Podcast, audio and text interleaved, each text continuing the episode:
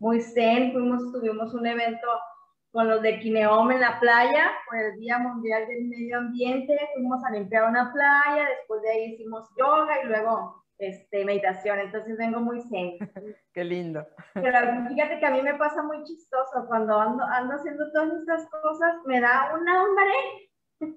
Y bueno, gastas mucha energía. Sí, a lo mejor puede ser, déjame ir aquí, aquí activando, este, ya estamos transmitiendo, voy a ir compartiendo mientras para que ya, ya se vaya la gente reuniendo. Hoy es cumpleaños de la doctora Chayito, apareció en Facebook, espero y no me equivoque. Entonces, este, le mandamos un abrazote a la doctora Chayito. Compartir un grupo compartir en los grupos.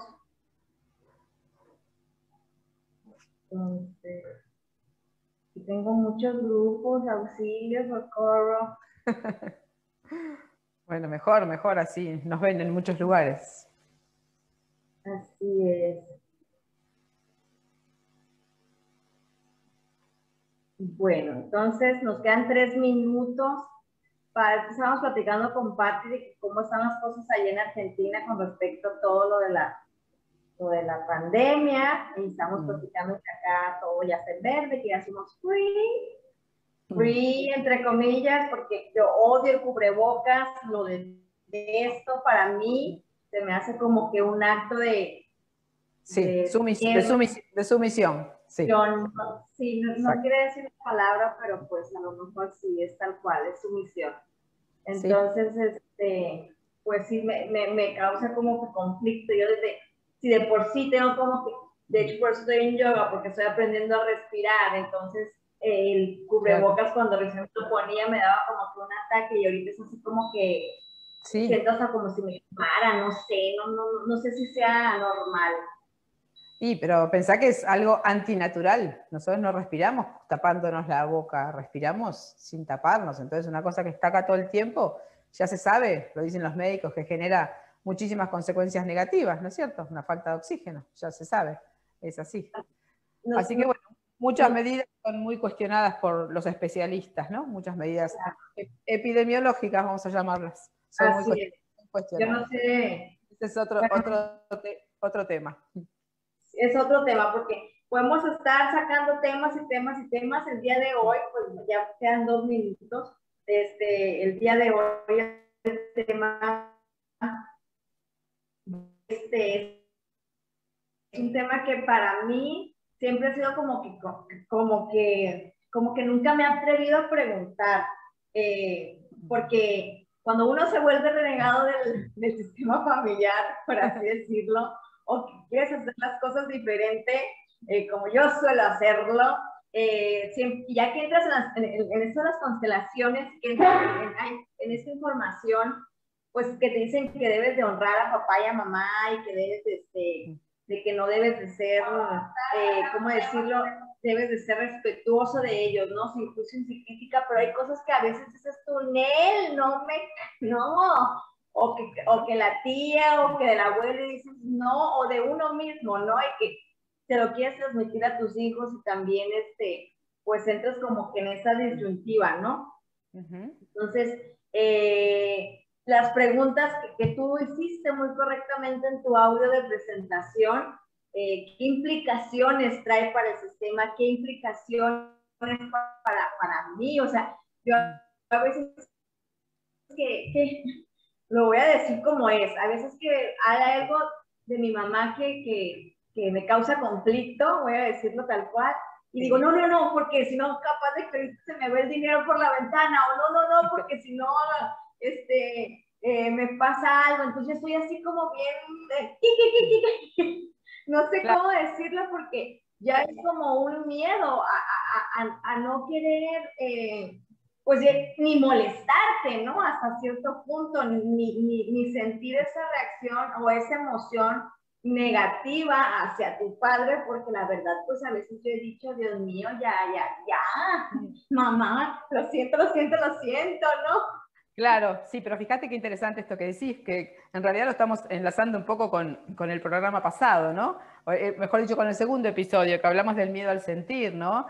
Ahí justamente lo que hay que hacer es ver eso que yo estoy rechazando, porque de alguna manera no lo quiero sentir, no lo debería sentir, no lo quiero mirar, no me quiero parecer a eso. Cuanto más hago esto yo, más fuerza tiene eso, que, eso a lo cual estoy rechazando. Entonces, es como bastante importante poder mirar, bueno, a ver por qué me genera lo que me genera, a qué emoción está pegada esta percepción de mi madre en cierto sentido, que hace que yo no quiera, no quiera y rechace esa información. Entonces acá la palabra que se impone, Viole, muy importante en todos nuestros procesos este, terapéuticos o de evolución, es la palabra integración. Es que justamente de eso vamos a hablar hoy, ¿no?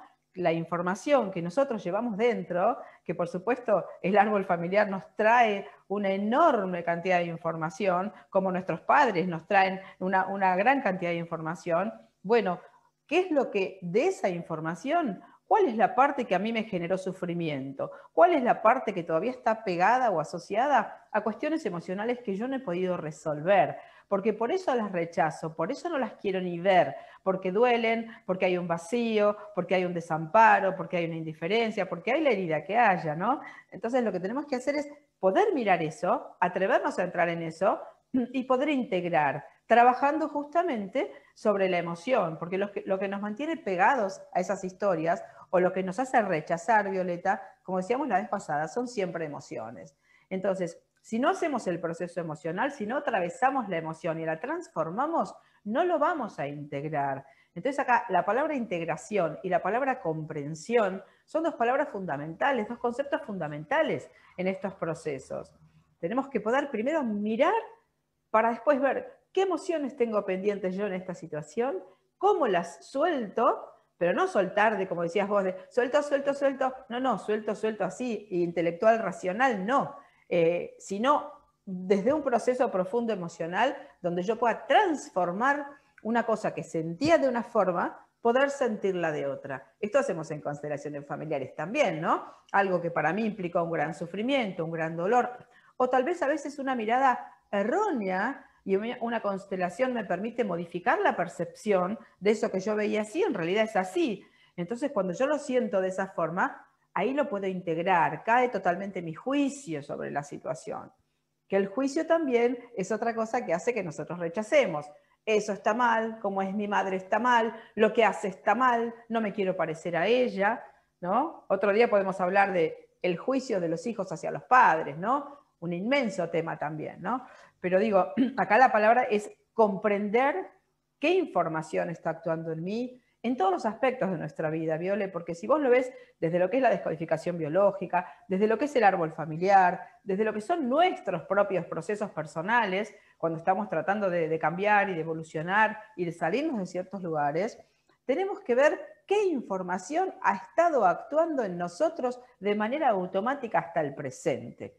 Porque si no vemos esa información, lo que hacemos es intentar como actuar sobre los resultados. Y los resultados son nuestra vida, nuestra forma de experimentar la realidad, los vínculos que hemos tenido, las enfermedades que atravesamos, nuestras dificultades, nuestras imposibilidades, son el resultado de esa información. Entonces yo puedo tratar de, resolver acá la historia visible, vamos a decir así, que es mi vida, cómo lo vivo, lo que me pasó.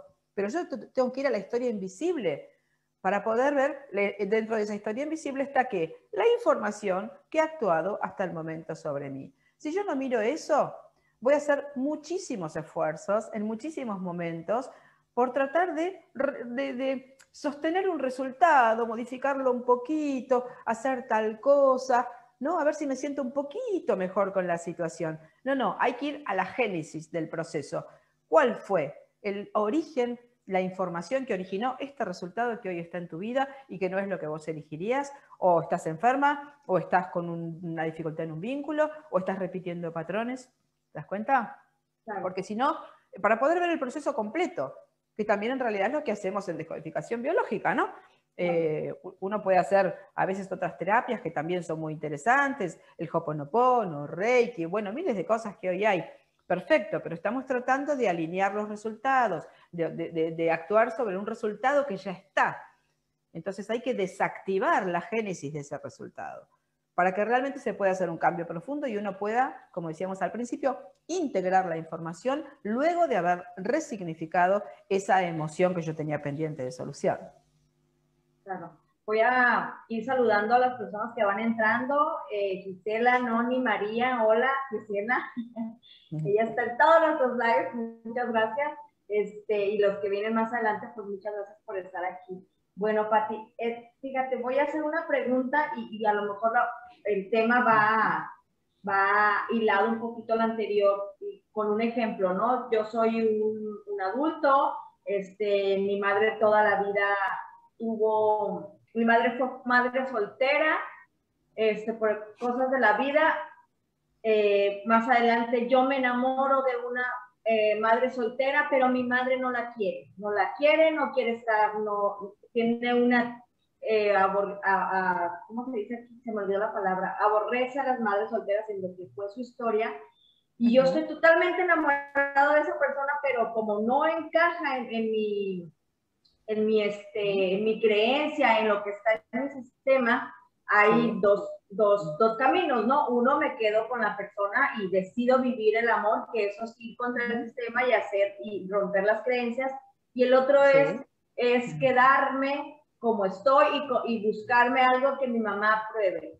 En los dos escenarios, Patti, ¿cuáles son las consecuencias de, de o sea, de, de cada uno, ¿no? Claro, bueno, eh, si, me permitís, me gustaría primero hacer una pequeña introducción para las personas que quizás, porque esto que vos estás diciendo lo voy a decir un poquito más adelante, pero me, gustaría hacer una introducción un poquito para los que no saben eh, nada de lo que son los mandatos familiares, que puede ser así, ¿no?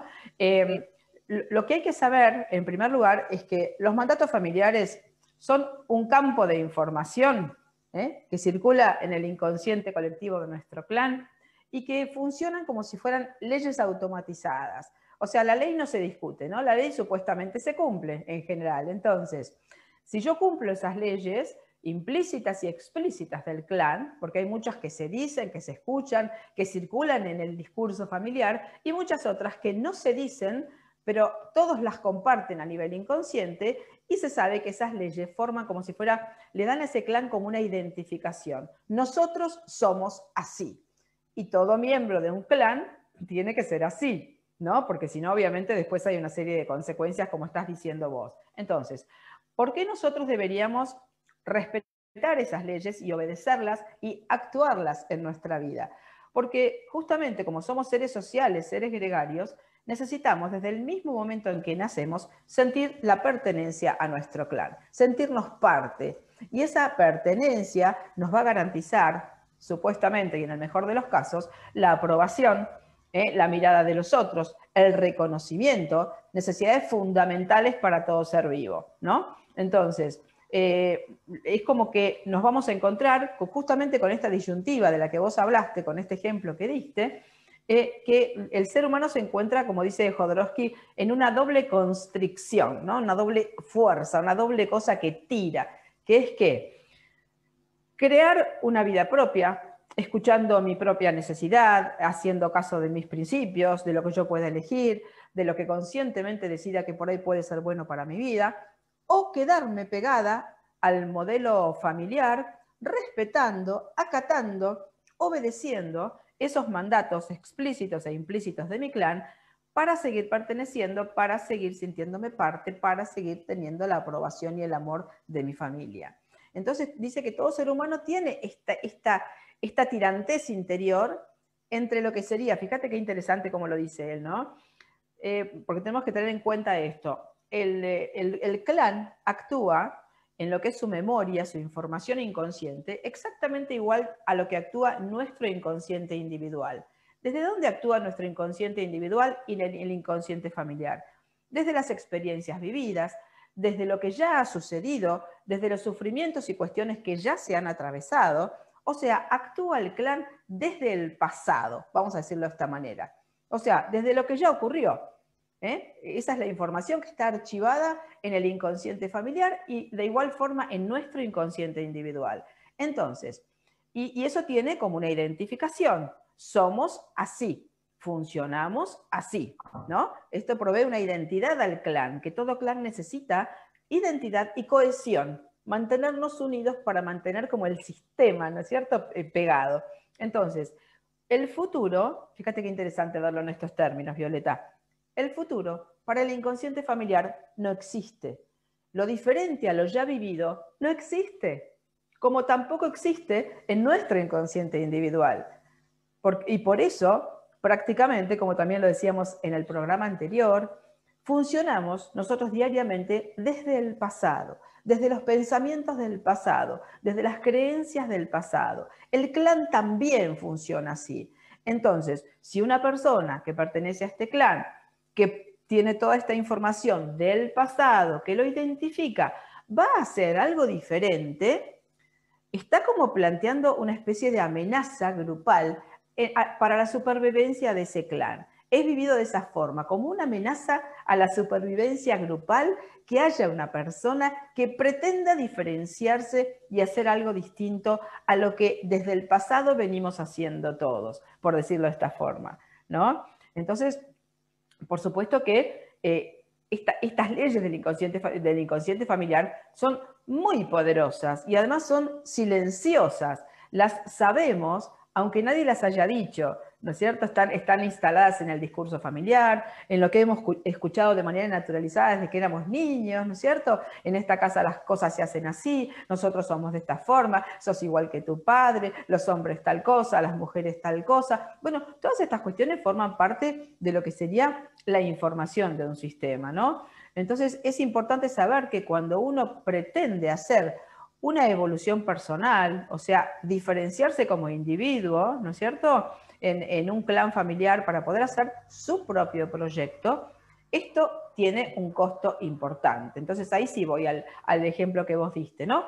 Tenés dos opciones, o hacer lo que se espera de vos, de acuerdo a los parámetros, a los cánones que serían aprobables, ¿no es cierto?, y que te mantendrían con esa aprobación por parte de la mirada de los otros, que los otros son mis padres y mi clan, o elegir la opción de transgredir esas normas, transgredir esos mandatos, con lo cual te estás de alguna manera, eh, digamos, garantizando la desaprobación de esa mirada que en realidad es tan importante para nosotros, porque no es cualquier mirada, Violeta.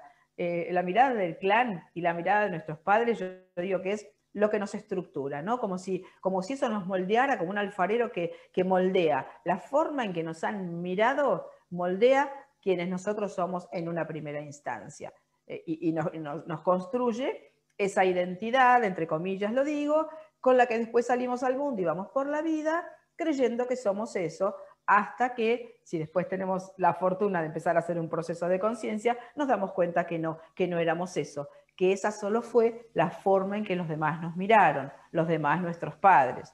Porque si no vamos a ir también por la vida, si no hacemos un trabajo consciente, siendo mirados por todas las personas con las que nos encontremos desde la misma mirada conflictiva con la que nos miraron nuestros padres. Vamos a ir repitiendo, replicando el conflicto, ¿no?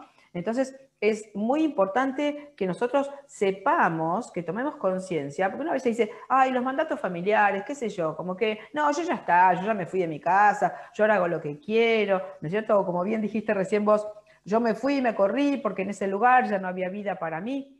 Sí, pero ¿sabés qué pasa? Que a veces, casi siempre, uno se lleva puesto el conflicto a donde vaya lo lleva consigo, porque si no está trabajado, no es una cuestión de distancia física, que yo me corrí o me fui a la otra punta del mundo, entonces listo, ya la información de mi clan no influye. No, forma parte de nuestro ADN emocional, está instalado en nuestras células, lo tenemos, como decimos acá en Argentina, atornillado, ¿no? Como muy impregnado. Entonces, es muy importante este tema que estamos hablando hoy, porque nuestra vida depende de los mandatos familiares que nosotros quizás estemos aún hoy en nuestra vida adulta obedeciendo sin saberlo.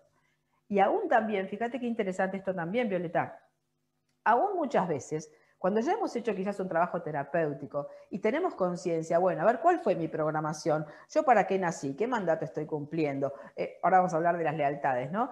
Y sin embargo, aún a veces sabiéndolo, hay momentos en que nos vuelve a ganar esta parte automática de nuestro ego, del personaje, y nos vemos nuevamente actuando desde el pasado. Y hay momentos en que podemos actuar desde el presente, desde nuestra conciencia que puede ver, observar y decidir. Entonces nuestra vida va siendo como una fluctuación entre dos posibilidades de funcionamiento, que son desde el ego, la automatización, los mandatos familiares, la inconsciencia de quiénes somos y esta posibilidad de ser nosotros y de irnos rediseñando y adaptándonos a situaciones nuevas con un ojo observador que nos permita ir tomando decisiones, estando atentos, estando en ese estado de presencia, ¿no? de lo que tanto se habla hoy de la presencia, el estar en mí, en el ahora, poder verme, poder chequearme, poder entender para qué estoy viviendo esto, poder saber que si esto no está bien para mí, lo puedo modificar. ¿no? Esto requiere un alto grado de conciencia y no es el estado en que prioritariamente estamos. Más bien estamos prioritariamente, la mayor parte del tiempo, en este automatismo del que hablamos, ¿no? Claro, totalmente, de acuerdo. Ahorita que estoy en yoga, me doy cuenta de que no estoy absolutamente nada conectada con mi cuerpo. Voy a hacer una eh, lectura de, lo que nos están comentando. Patti, este, hola Cris, Marcela, Ana, Anata o Anahata, no sé cómo sea bien, gracias. Anahata. Bueno, dice Gisela, ¿qué sucede cuando buscamos de manera consciente una pareja como mi padre, entre comillas, un hombre amoroso, contenedor, compañero, etcétera, pero siempre siempre con hombres que son totalmente opuestos. O sea, buscas una persona que se parezca a tu padre, pero te vas con lo contrario. ¿Esa es, esa es la pregunta? Está un poquito, un poquito confusa la pregunta. Eh, y luego dice, lo buscamos porque deseamos un compañero así por haber vivido y tenido un ejemplo de un hombre amoroso y no por imposición familiar. Claro, a ver, eh, yo te voy, a, responder, eh, cuando hemos tenido la fortuna de tener un padre amoroso, ¿no? un, hombre este, amoroso que nos ha cuidado, que nos ha dado bueno, el cariño, la protección y todo esto, eh, tenemos ya como si fuera idealizada una imagen de hombre. Y por supuesto que uno va buscando a la madre o va buscando al padre siempre de acuerdo a los conflictos que haya tenido, ¿no?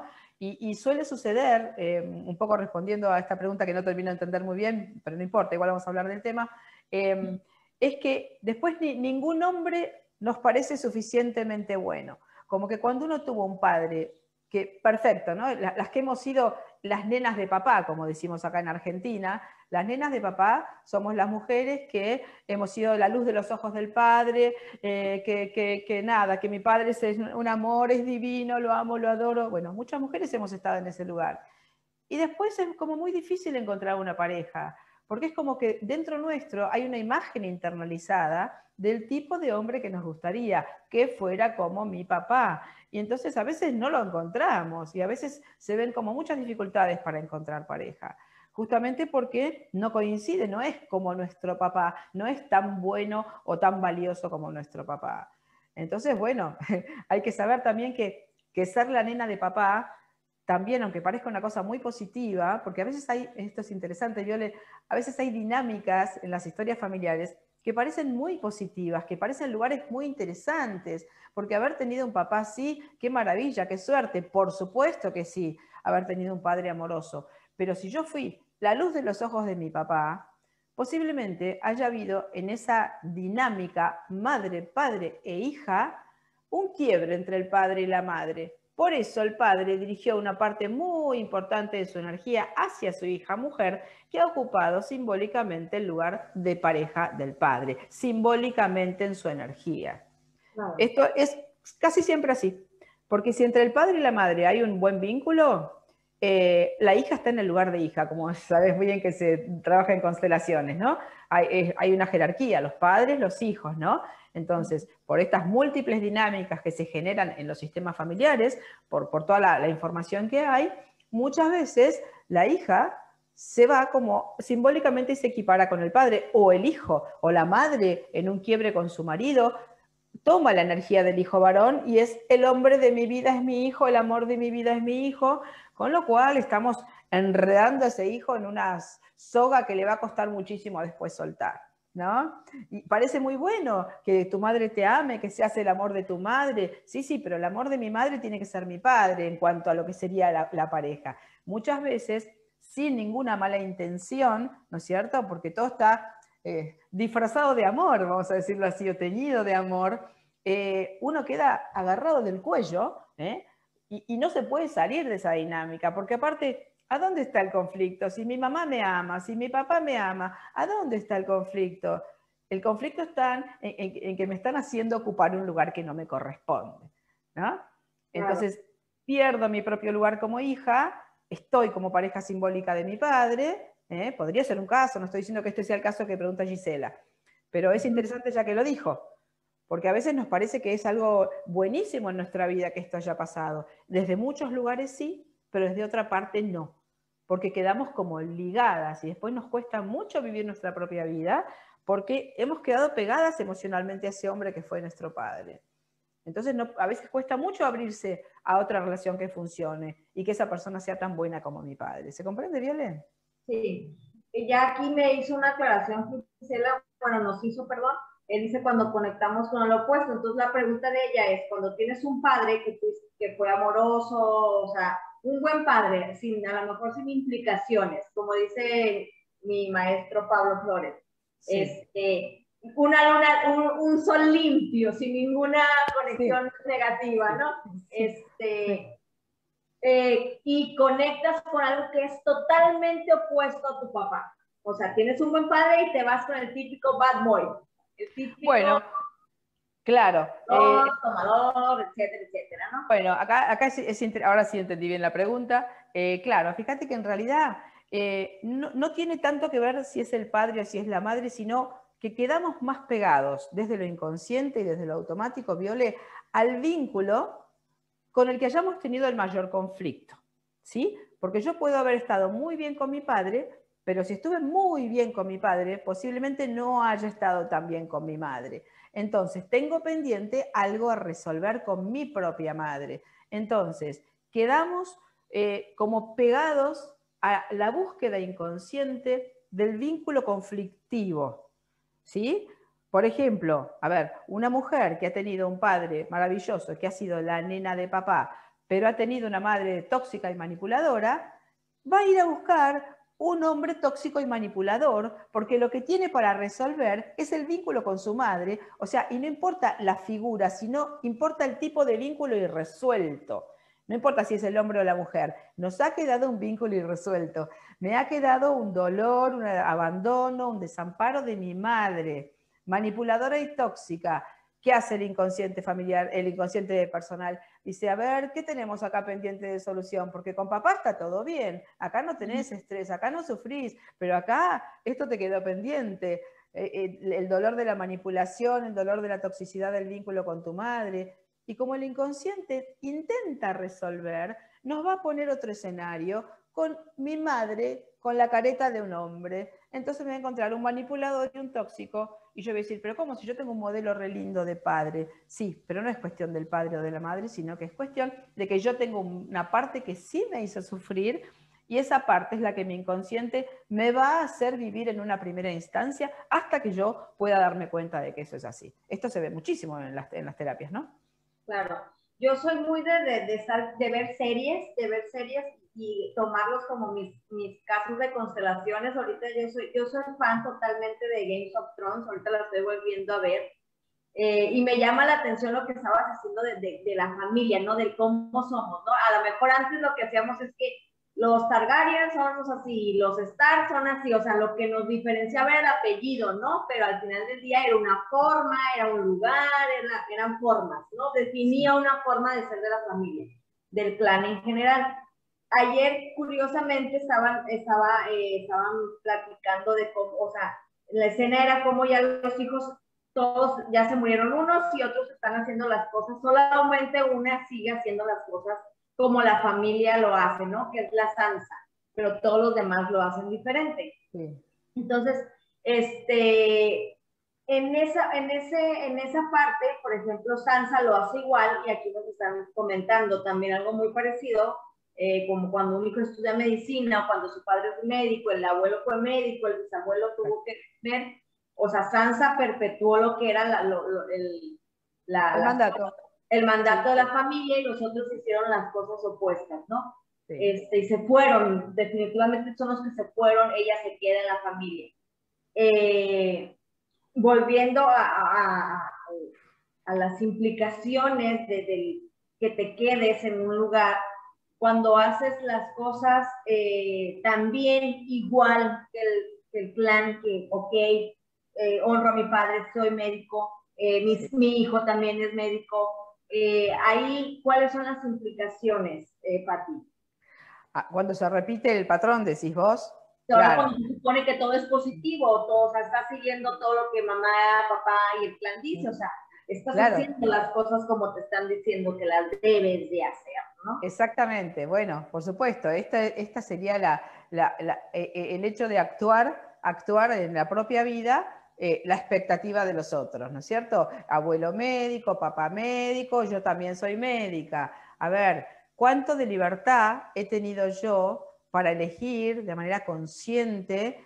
Quiero ser médica, elijo, porque además acá, acá también hay una cuestión, Viole, que es muy interesante de ver para todas las cuestiones, que es que nosotros tenemos siempre, desde nuestro discurso consciente, una motivación. Decimos, no, yo hago esto por tal razón, o elegí esta carrera porque a mí me encanta medicina, sí, mi papá y mi abuelo son médicos, pero a mí me encanta, me encanta estar con la gente, ¿no? Sí, esta es la motivación consciente que yo digo repitiendo, un discurso esperado por los que me miran y tienen expectativas sobre mí, porque acordate, el clan quiere perpetuarse, el clan tiende a hacer clones, ¿sí? Que todos los que siguen sean iguales. Este es un principio que tiene el, árbol familiar.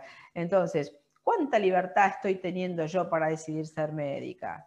¿Qué pasa si quiero dedicarme a la jardinería y no tengo ganas de, estudiar medicina? Toda la expectativa y los ojos que están sobre mí de mi historia familiar, porque acá todos hemos sido médicos, entonces eh, corro el riesgo de ser absolutamente desaprobada. Y de hecho muchas personas, yo lo veo en la consulta, Violeta, que han estudiado una carrera o son contadores o son, me dicen, eh, yo soy contadora porque mi papá quería que yo fuera contadora, pero a mí en realidad no me gusta esto que estoy haciendo, ¿no? Eh, entonces, con esto que te quería decir que a veces, que siempre hay una motivación consciente, que es lo que yo me digo desde, desde el discurso racional y desde lo que yo creo, teniendo en cuenta que nuestra mente es muy hábil y nos autoconvence y racionaliza y acomoda bien para que nosotros estemos como con el menor estrés posible, ¿no? Nos, autoconvencemos y nos autoengañamos mucho, todos, todos nosotros.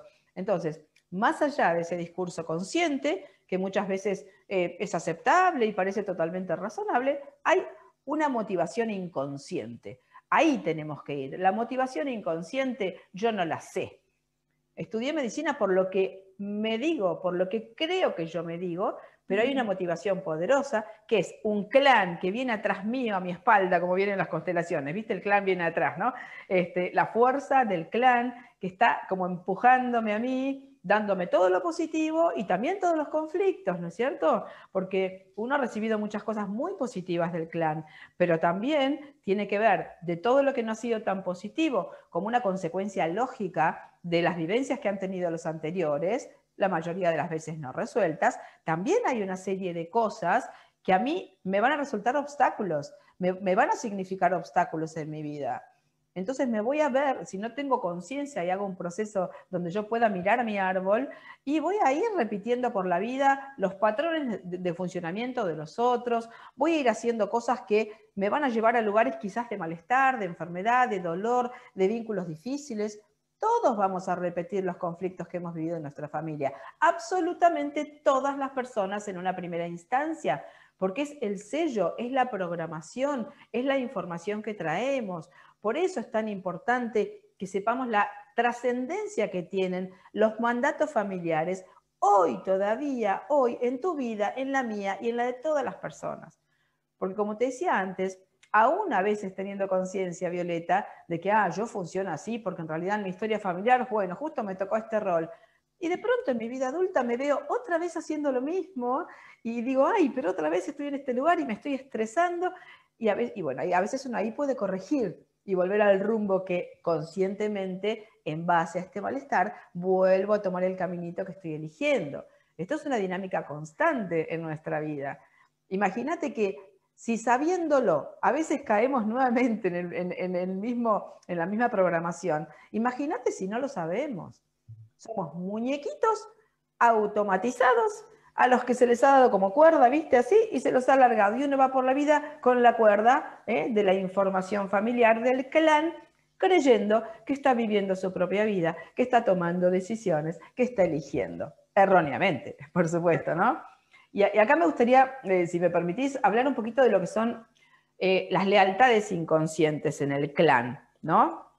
Este es un concepto fundamental, porque eh, todos sabemos qué significa lealtad, ¿no? Ser fiel a algo, ¿no es cierto? Entonces, ¿eh? Muy, muy fiel. Pues claro, entonces, a ver, las lealtades invisibles se llaman lealtades invisibles o lealtades inconscientes, a ciertos hilos, vamos a imaginar simbólicamente hilos, que nos, que, nos unen a una trama, que es el sistema familiar, ¿no es cierto? Nosotros somos uno de esos hilitos. Entonces, como formamos parte de este conjunto, esto es un conjunto de energías, ¿no es cierto? De varias energías, de muchas energías que están juntas y le dan justamente la identidad y la pertenencia a ese clan, si yo, eh, yo de alguna manera quedo pegada por ciertos hilos a ciertas personas del sistema, no a todas, ¿no? Entonces va a suceder que yo, por ejemplo, quede en una lealtad inconsciente hacia mi madre, ¿no? Voy a dar un ejemplo para que se entienda. Mi madre y mi padre tuvieron un matrimonio donde mi padre era una persona absolutamente autoritaria y yo, y, mi madre, perdón, y mi madre una persona absolutamente sumisa, ¿no es cierto? Entonces, ¿qué veo yo como niña cuando veo esa historia? Y una madre callada, silenciosa, que nunca se expresa, un padre que grita, un padre que siempre da órdenes, ¿no? Entonces, yo después en mi vida voy a salir, voy a crecer, voy a formar a lo mejor una pareja, lo que sea, y quizás yo actúe exactamente desde el mismo patrón que mi madre. Porque es como que, por decirlo así, como yo, esto sería una lealtad inconsciente, ¿no? Como yo voy a tener una pareja feliz, voy a poder expresarme, voy a ser una mujer que pueda comunicarse adecuadamente con su pareja si mi mamá nunca pudo y a mí eso me generó sufrimiento. Entonces, en una lealtad inconsciente, en un hilo invisible que me une a mi madre, actúo como mi madre, con lo cual no estoy siendo yo. Quedo atrapada en una lealtad inconsciente. Este ejemplo y 10 millones de ejemplos más, ¿no es cierto? Donde muchas veces quedamos como enganchados, implicados, decimos en constelaciones familiares, la palabra implicación eh, significa quedar atado por un hilo invisible a una cierta persona del sistema, llevando por esa persona toda una información emocional irresuelta, que puede ser una tristeza, una angustia, una furia, la emoción que sea, ¿no? Entonces, fíjate qué importante, porque estas lealtades inconscientes nosotros no las conocemos en general. No sabemos que esto funciona de esta manera. ¿Y cómo nos podríamos dar cuenta si estamos siendo leales a alguien o si estamos, porque esta es una pregunta interesante para hacerse las personas, y bueno, a ver, si yo no sé nada de mi árbol, ¿cómo sé que estoy en una lealtad inconsciente? ¿Cómo sé que estoy repitiendo el destino de otro? Bueno, a ver, contame cómo es tu realidad, cómo es tu vida, qué tipo de vínculos has vivido, qué dificultades te encontraste, porque la vida de cada uno de nosotros, Violeta, muestra la programación.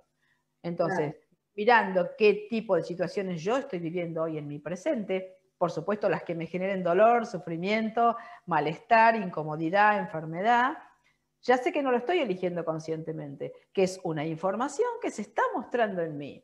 Entonces, bueno, ahí hay que mirar a dónde está esta información que vos estás actuando, por decirlo de esta forma, ¿no? Entonces, es muy importante esto de que sepamos que eh, lo que nosotros podríamos ir haciendo, digamos, primero es poder como mirar nuestro árbol, ¿no? A veces hay personas que no tienen la información del árbol. No, mi mamá nunca me contó nada, mi abuela ya se murió y mi papá nunca quiso hablar del tema. ¿Cómo hago yo para poder saber? Bueno, uno tiene que trabajar sobre la propia vida, entendiendo, como decíamos antes, Viole, que nuestra vida es un resultado. Entonces, cuando la información del árbol está, muchísimo mejor, porque todo suma, todo va cobrando un sentido, uno va armando como un mapa, ¿no? Va articulando como un mapa y va entendiendo claramente en qué lugar de esta historia estoy yo y qué hilos caen sobre mí y dónde todavía estoy atrapada en lo que estoy haciendo, ¿no? Pero muchas veces esa información no está, lo cual no quiere decir que uno no pueda trabajar con su árbol.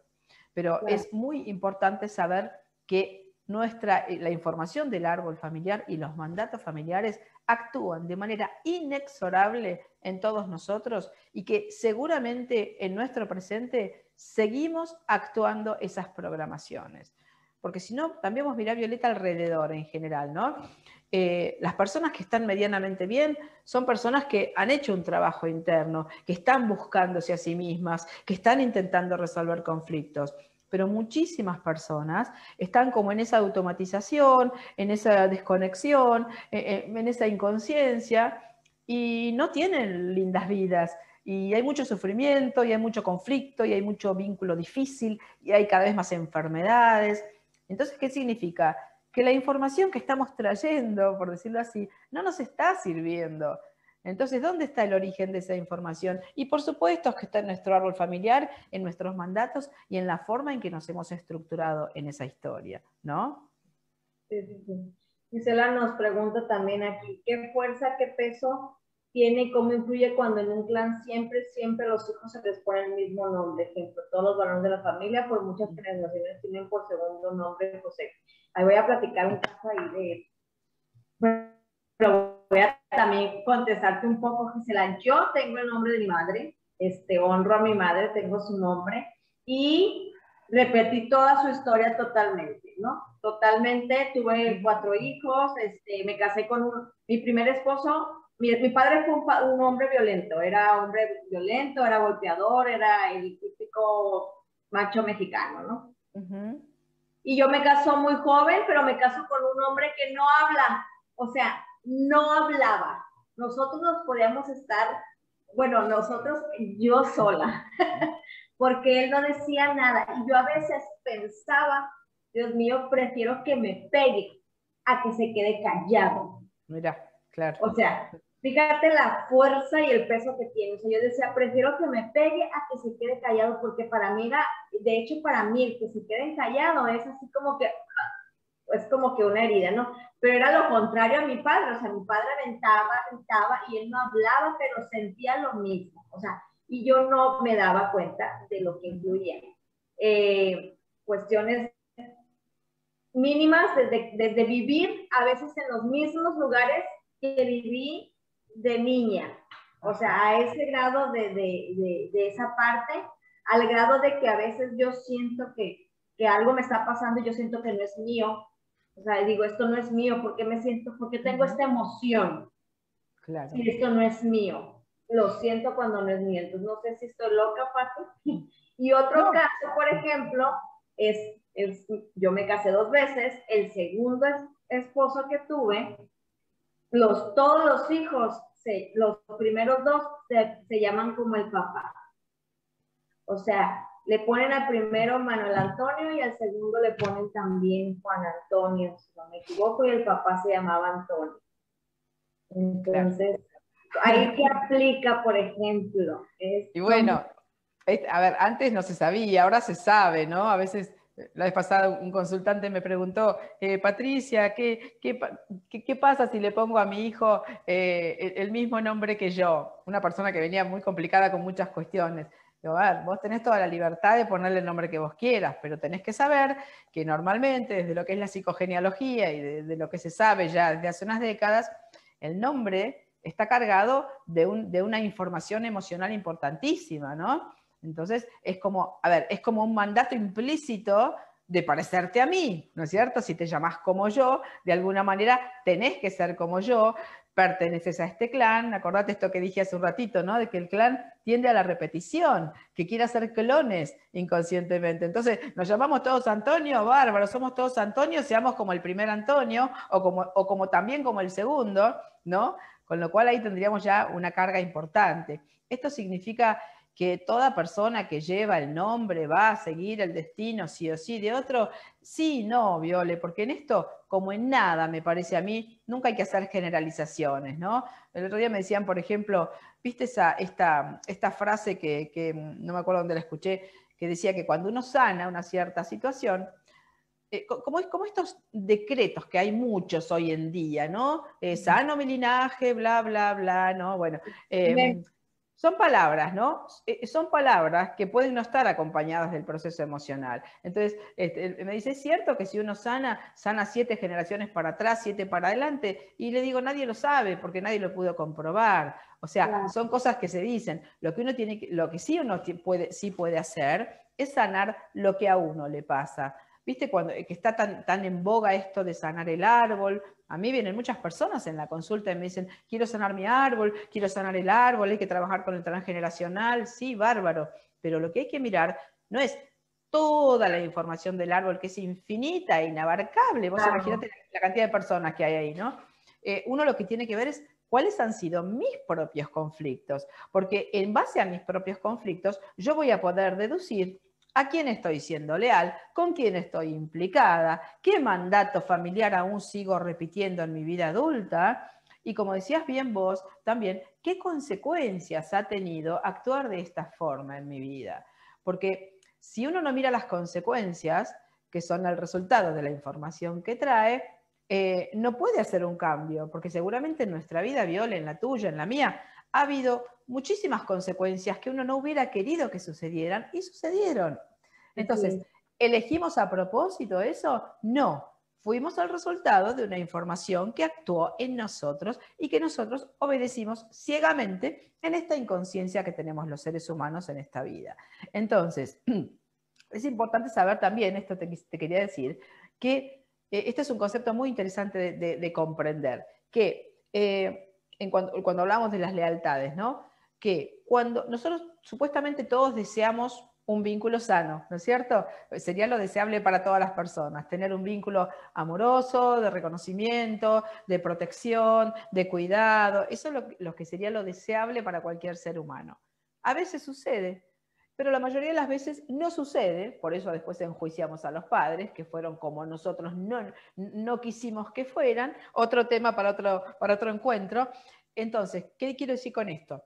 Que cuando el vínculo deseado o saludable ha estado, que hemos tenido la fortuna a lo mejor de tener un vínculo que sí, que sí fuera este, nutritivo emocionalmente, quedamos como unidos a esa persona por un hilo saludable, ¿no es cierto? Un lindo vínculo, el amor al reconocimiento es un hilo sano que nos integra, nos hace bien, nos estructura, etc. Pero la mayoría de las veces, el vínculo, por un montón de condicionamientos que a su vez traen los anteriores y nuestros padres también, el vínculo se convierte en algo no saludable, tóxico, doloroso, dificultoso, eh, que a mí me genera sufrimiento. Entonces, como nosotros sí o sí necesitamos un vínculo, el que sea, vamos a decirlo de esta manera, o sea, necesitamos un vínculo. Si es bueno, maravilloso. Si no es bueno, lo necesito igual. Entonces quedo enganchada, quedo tomada por un vínculo tóxico, porque es mejor, dicen que es mejor un mal vínculo que nada. Aunque parezca muy, muy loco, ¿no? Como dice Alex Rovira, citando este, una frase de William Faulkner en un libro que se llama Las Palmeras Salvajes, él cita una frase que dice, entre el dolor y la nada, elijo el dolor. Fíjate. Viene exactamente a esto que estamos hablando, ¿no es cierto? Entonces, eh, por eso muchas veces eh, vínculos violentos eh, con los hijos o vínculos violentos con la pareja son, aunque parezca muy loco de decir o muy absurdo o muy incoherente, son formas de vincularse, son reconocimiento. A veces es peor la indiferencia absoluta, ¿eh? no existís sería una persona, bueno, por ahí que no te habla, como decís vos, uno siente, no me ve, no me mira, no me escucha, ¿no? A veces hay, bueno, en, personas con perfiles manipuladores, otro lindísimo tema para hablar algún día, ¿no? Eh, la, indiferencia es una forma sistemática de rechazo y de no vínculo, que por supuesto también es un vínculo donde el depredador tiene a la presa pendiente que está esperando por favor que le tire una palabrita. Yo he atendido parejas que hace meses que el marido no le habla porque se enojó por una cosa, ¿no? Eso es una forma de violencia terrible también. No está haciendo nada, porque no le está haciendo nada, no le grita, pero es una forma de violencia tremenda también, ¿no? Entonces digo, y vuelvo a esto, de que necesitamos el vínculo, el que sea. Por supuesto, todos deseamos el vínculo sano, y sí, por supuesto que sí. Se da muchas veces, a veces sí, a veces no. Cuando no se da el vínculo saludable, vamos a quedar pegadas al hilo tóxico. Por eso, para que se comprenda esto, a ver, ¿por qué no puedo decir cómo voy a quedar pegada al hilo tóxico? Supongamos que eh, yo tuve un padre que me golpeó, ¿sí? Entonces, obviamente me programo desde lo que sería una energía de víctima, ¿sí? Porque yo he sido víctima de ese padre golpeador.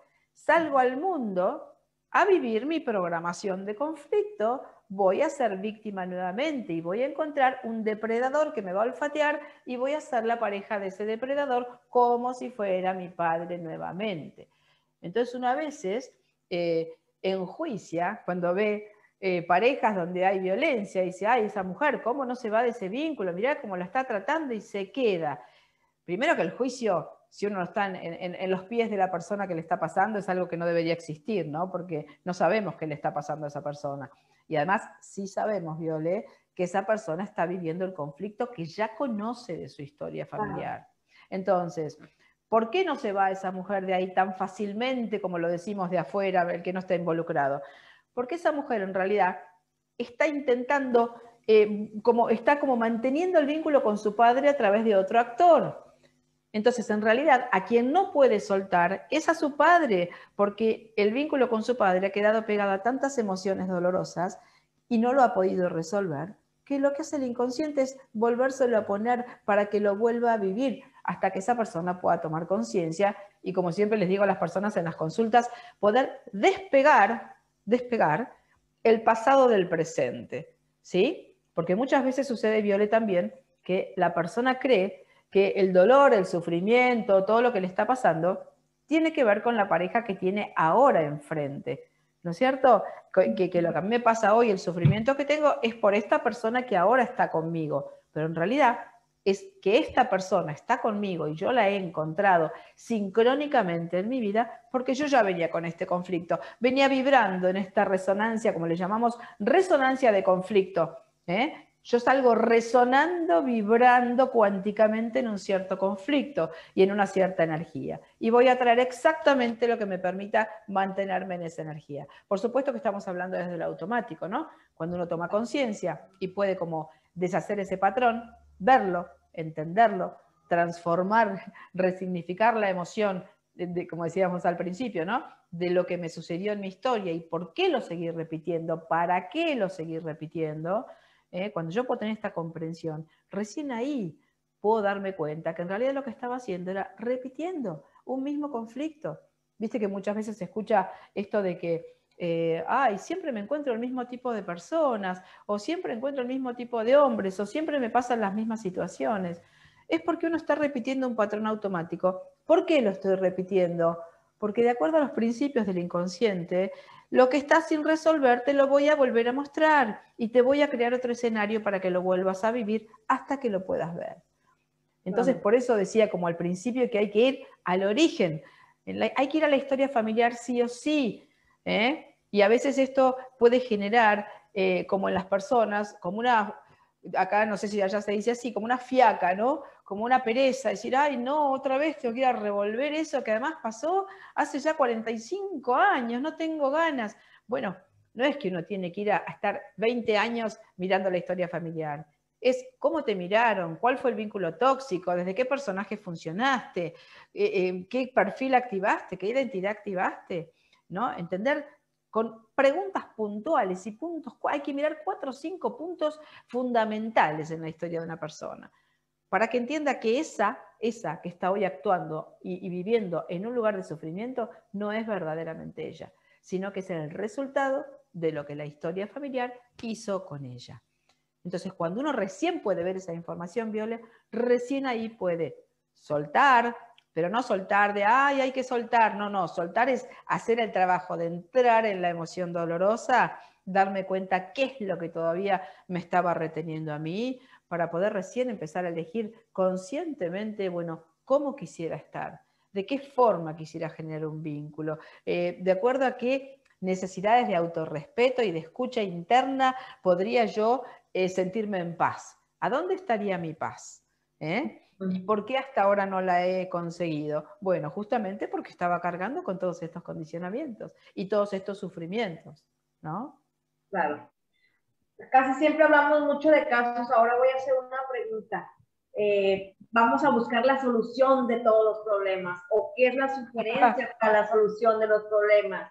Yo me doy cuenta que es una, bueno, y voy a unir un poquito la pregunta que hace aquí eh, Gisela, ¿no? Cuando tenemos una pareja tóxica no puedo soltar y me esperas a que me haga algo malo para irme, ¿no? Eh, aparte de, o sea, la terapia sí es una solución, pero mucha gente va a terapia o vamos a terapia y este, y la terapia nada más es como un bote, nada más vamos y, y, y generamos. ¿Cuáles son las acciones o qué acciones, aparte de la terapia, tenemos que comenzar o qué hábitos o qué formas de vida o qué más tenemos que hacer para que funcione, porque no nada más es ir a terapia y sí, ya. El terapeuta me dijo que, que, este, que tengo que hacer un diario para escribir todo esto, ok, pero ¿qué, qué, ¿por qué a veces la gente, aún a pesar de ir a terapia, sigue en el mismo eh, bucle? ¿A qué se debe que no, no, no, no salga a pesar de que está yendo a terapia? Bueno, a ver, hay unas cuantas cosas en esto que vos preguntaste. Eh, una terapia como corresponde debería ayudar a la persona a salirse de ese lugar. ¿sí? Eh, yo creo de manera personal, por la experiencia que tengo eh, con muchas personas que he atendido, que muchas veces se trabaja desde un nivel muy intelectual, ¿sí? La persona ha hablado mucho, mucho de su historia, desde un plano intelectual, la ha contado de adelante para atrás, de atrás para adelante y todo esto, pero no se han encontrado los verdaderos mecanismos, como decíamos hace un ratito, que hacen que la persona haya funcionado de esta manera. Es como en la descodificación biológica cuando vos buscas la, la resolución de una enfermedad. Vos podés decirle a la persona, hace tal cosa, haz ejercicio, alimentate bien, todo esto porque tu cuerpo va a mejorar con la enfermedad que tenés. ¿Tienen razón? Sí. ¿Eso va a resolver la enfermedad? No. Entonces, pueden operativamente sugerir cosas, la persona puede entender muchas cosas, puede haber expresado cosas que antes no había expresado, pero yo, eh, eh, para mí, eh, Violeta, el, secreto está en el encuentro del conflicto y la programación que la persona tiene. Si la persona no puede entender cómo ha funcionado hasta ahora y por qué ha funcionado de esta forma, que es como una luz cuando la persona puede ver esto. Pues yo, yo atiendo personas que me dicen, pero yo hice 10 años de terapia y esto que vos me estás mostrando hoy no me lo dijo nadie, sin ninguna crítica a la terapia convencional, que es maravillosa y ha sido la herramienta que hemos tenido durante años y sigue estando. Pero muchos terapeutas, muchos psicólogos, de hecho, y psiquiatras, están haciendo otras formaciones. Un psiquiatra que conozco me decía eh, que él se daba cuenta, que en un momento, un día me contó, que él se daba cuenta y lo charlaba con algunos colegas, eh, que había un punto en que la terapia convencional no podía avanzar más, como que había algo más. ¿Y que él había descubierto? Que ese algo más lo había encontrado cuando hizo, por ejemplo, estudió constelaciones familiares.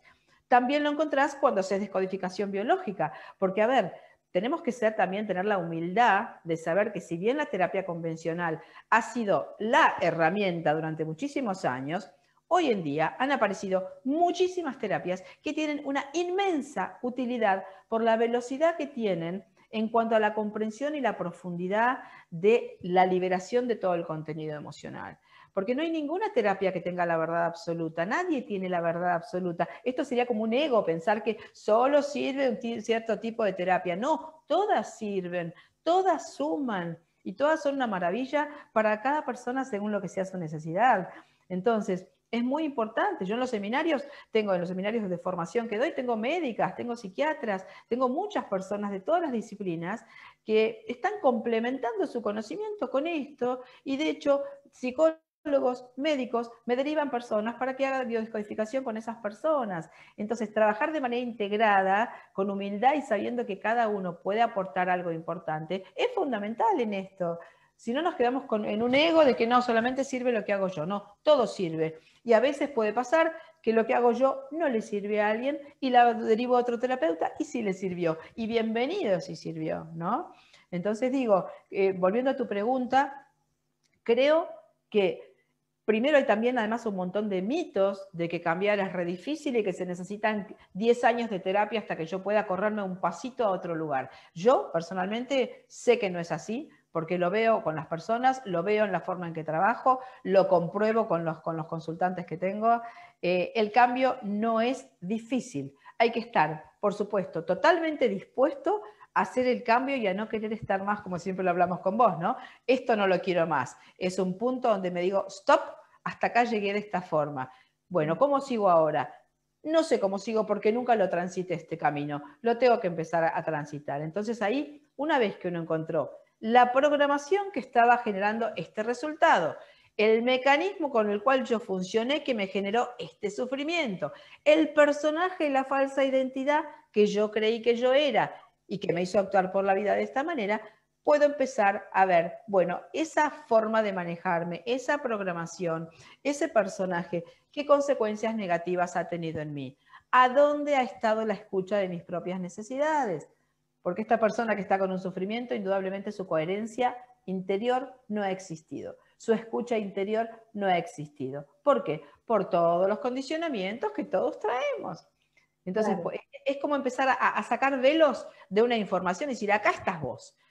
Y por esto, y para esto, y desde este lugar funcionaste. ¿Cómo querés funcionar?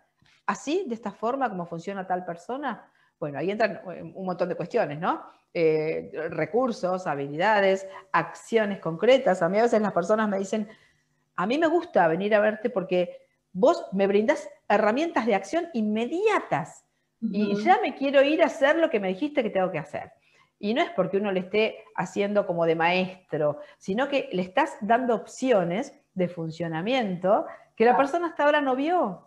Y además cuando la persona vio, le comprende el sentido que ha tenido su vida y desde qué lugar ha funcionado y cuál es la falsa identidad que se ha comprado a sí misma y se ha creído, ve todo como si hubieras prendido un reflector y le hubieras iluminado toda su historia y la persona dice, ah, claro, con razón, como que de golpe todo se ilumina, igual que en la descodificación biológica. Cuando uno le provee en la descodificación biológica a un consultante el para qué de su enfermedad, la necesidad de cambio que le está planteando, qué es lo que su cerebro está haciendo para ayudarlo, la persona dice, claro, es literal, y sí, es literal. Pero si uno no tenía esta información, era imposible que solo pudiera hacer ese proceso. Entonces, yo creo que hay, como te digo, mitos de que las terapias son muy largas, este, estos mitos de que el cambio es difícil, muchas veces también eh, estar en un cierto lugar provee poder, ¿no? Provee, resulta funcional desde algunos lugares. Bueno, es inmenso el tema, ¿no? Tenemos que abrir un montón de otras, de otras ventanitas, pero este, mm, no todo el mundo quiere resolver, no todo el mundo se quiere curar, ¿no es cierto? Entonces, pero si la persona está dispuesta realmente a hacer un cambio, Violé, el cambio no es difícil, el cambio se hace, las herramientas están a disposición y bueno, y a la vista está en, lo que yo vivo todos los días con, las personas que, atiendo. Los cambios, los procesos, muchísimas veces la curación de las enfermedades. Entonces digo, herramientas hay muchísimas, ¿no? Es cuestión de animarse eh, eh, como cuando hablabas vos, que, al final no, nos dio el tiempo para hablar de esto de, la oveja negra, ¿no? Ser la oveja negra sería atreverme a transgredir la programación, atreverme a salirme de la información que tengo del pasado y atreverme a caminar por un caminito que no tengo ni idea cómo es, que es un signo de pregunta enorme, que nunca transité, partiendo de esta base de que el futuro para mi inconsciente no existe y genera temor, para el inconsciente familiar el futuro tampoco existe, por eso una oveja negra, ¿qué vas a hacer? ¿Vas a ser distinto? ¿Qué es lo que nos vas a modificar? No nos pongas en estrés. Y sin embargo, para, ya para ir cerrando la idea, eh, la persona que es la oveja negra, la persona que transgrede, es la persona que aporta un nuevo nivel de conciencia al clan.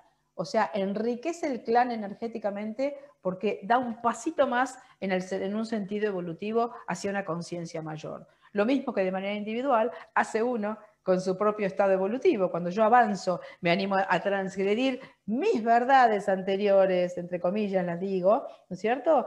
También estoy dando un paso en el camino de mi evolución, ¿no es cierto?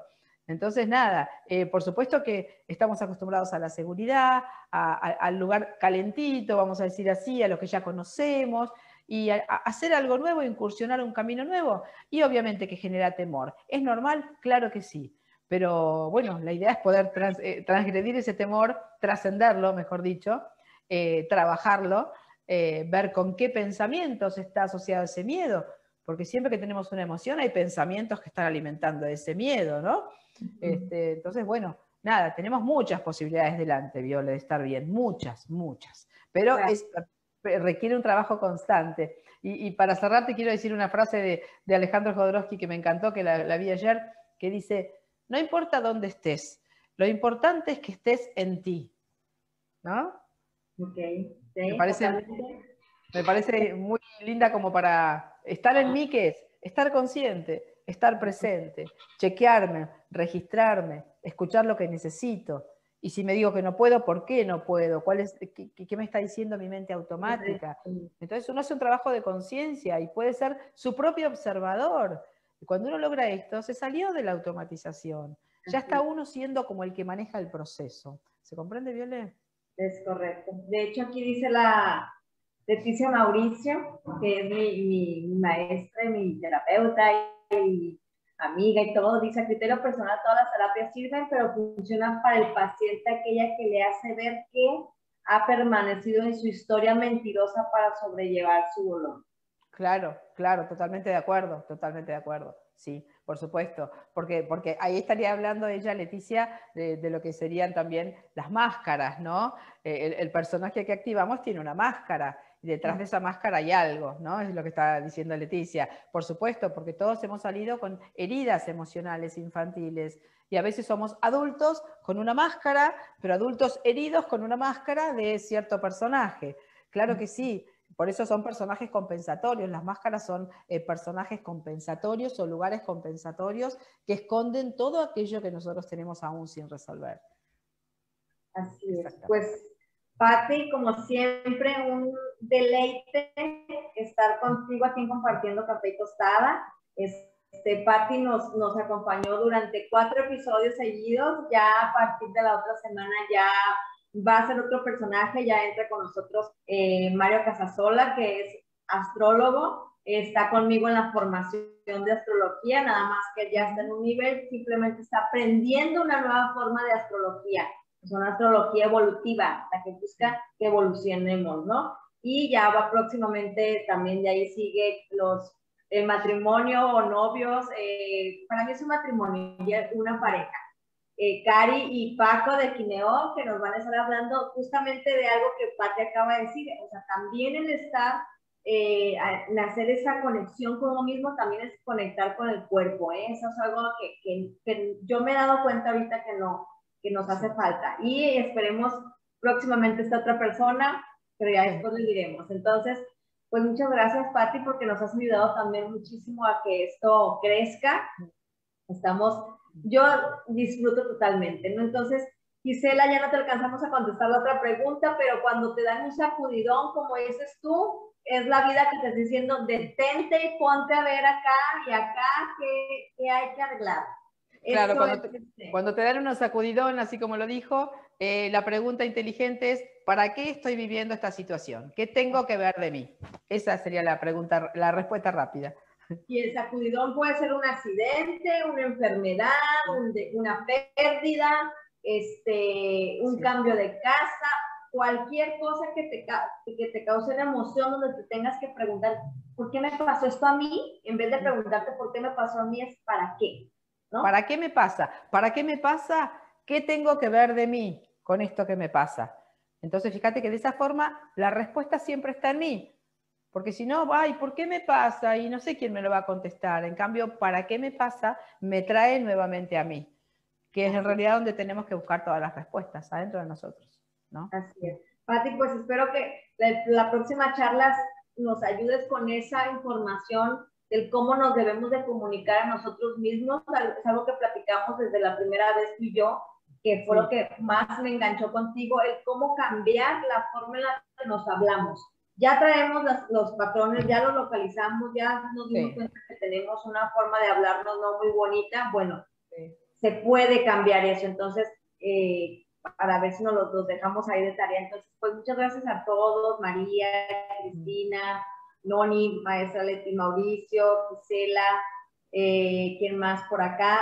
Me hablaron muchas personas al WhatsApp, eh, María Celeste, eh, para, para les pasar el link. Normalmente si me tardo una disculpa, lo que pasa es que estoy aquí revisando el WhatsApp, estoy acá con, con Patti, entonces lo siento, pero la, la, la, la, ¿cómo se llama? La conferencia o, la, o el, compartiendo el café queda grabado y también lo pueden ver posterior en YouTube. Entonces, claro, claro. ahí está. Pues gracias, Patti. Mm. Excelente fin de semana. Que todo esté lindo por allá donde estás. Que tengas un bonito sábado y domingo. Y pues aquí seguimos. Gracias por acompañarnos a todos. Les mandamos un abrazo a todos, un beso y nuestra alma nos honra muchísimo. Gracias a todos. Chao, bye. Bueno, Violeta, muchas gracias. Hasta pronto. Bye. Gracias a vos.